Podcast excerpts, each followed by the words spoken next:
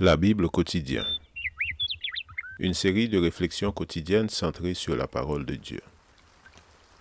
Que ce livre de la loi ne s'éloigne point de ta bouche. Médite-le jour et nuit pour agir fidèlement selon tout ce qui y est écrit. Car c'est alors que tu auras du succès dans tes entreprises. C'est alors que tu réussiras. Josué chapitre 1, verset 8.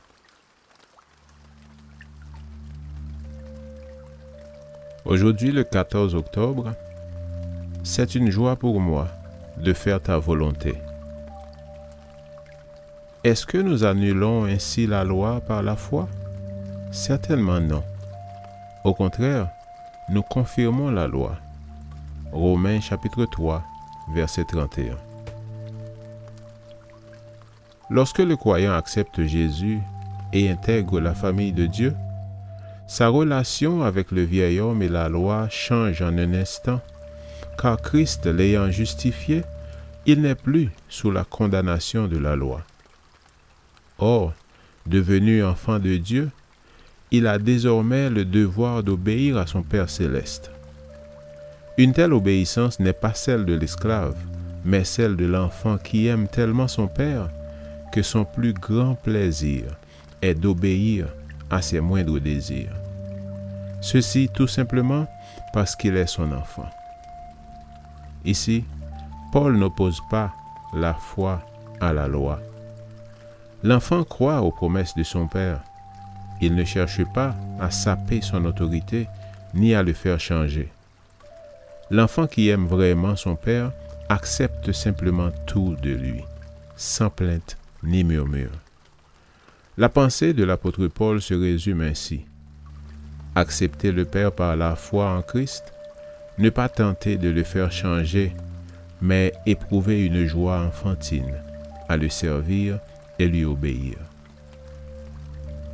La foi met la loi à la bonne place dans le plan du salut et aide le croyant à comprendre que ce salut ne peut venir que du Christ et non de la loi volonté expresse de Dieu, cette loi ne constitue pourtant pas un obstacle, mais plutôt une orientation jusqu'à ce que la volonté du Père se fasse connaître, tandis que l'Esprit de grâce s'arrête avec joie, à la manière d'un enfant qui, plein d'admiration pour son Père, désire lui ressembler et répond avec bonheur à sa volonté. L'intention de l'enfant reconnaissant n'est pas d'établir un nouveau régime ou une nouvelle dynastie, mais de promouvoir et de faire respecter le beau nom de sa famille. En conséquence, la foi salvatrice, loin de rompre avec ce que le Père a fait précédemment, nous met sur la même longueur d'onde que lui. La chute de l'homme n'est pas le résultat de la volonté du Père, mais plutôt de l'inclination de l'homme pour sa propre volonté.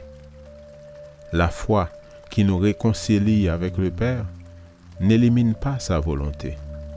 Elle nous aide à comprendre que le remercier pour son salut revient à l'accepter entièrement, démontrant ainsi que ses enfants sont des êtres heureux qui éprouvent du plaisir à lui obéir.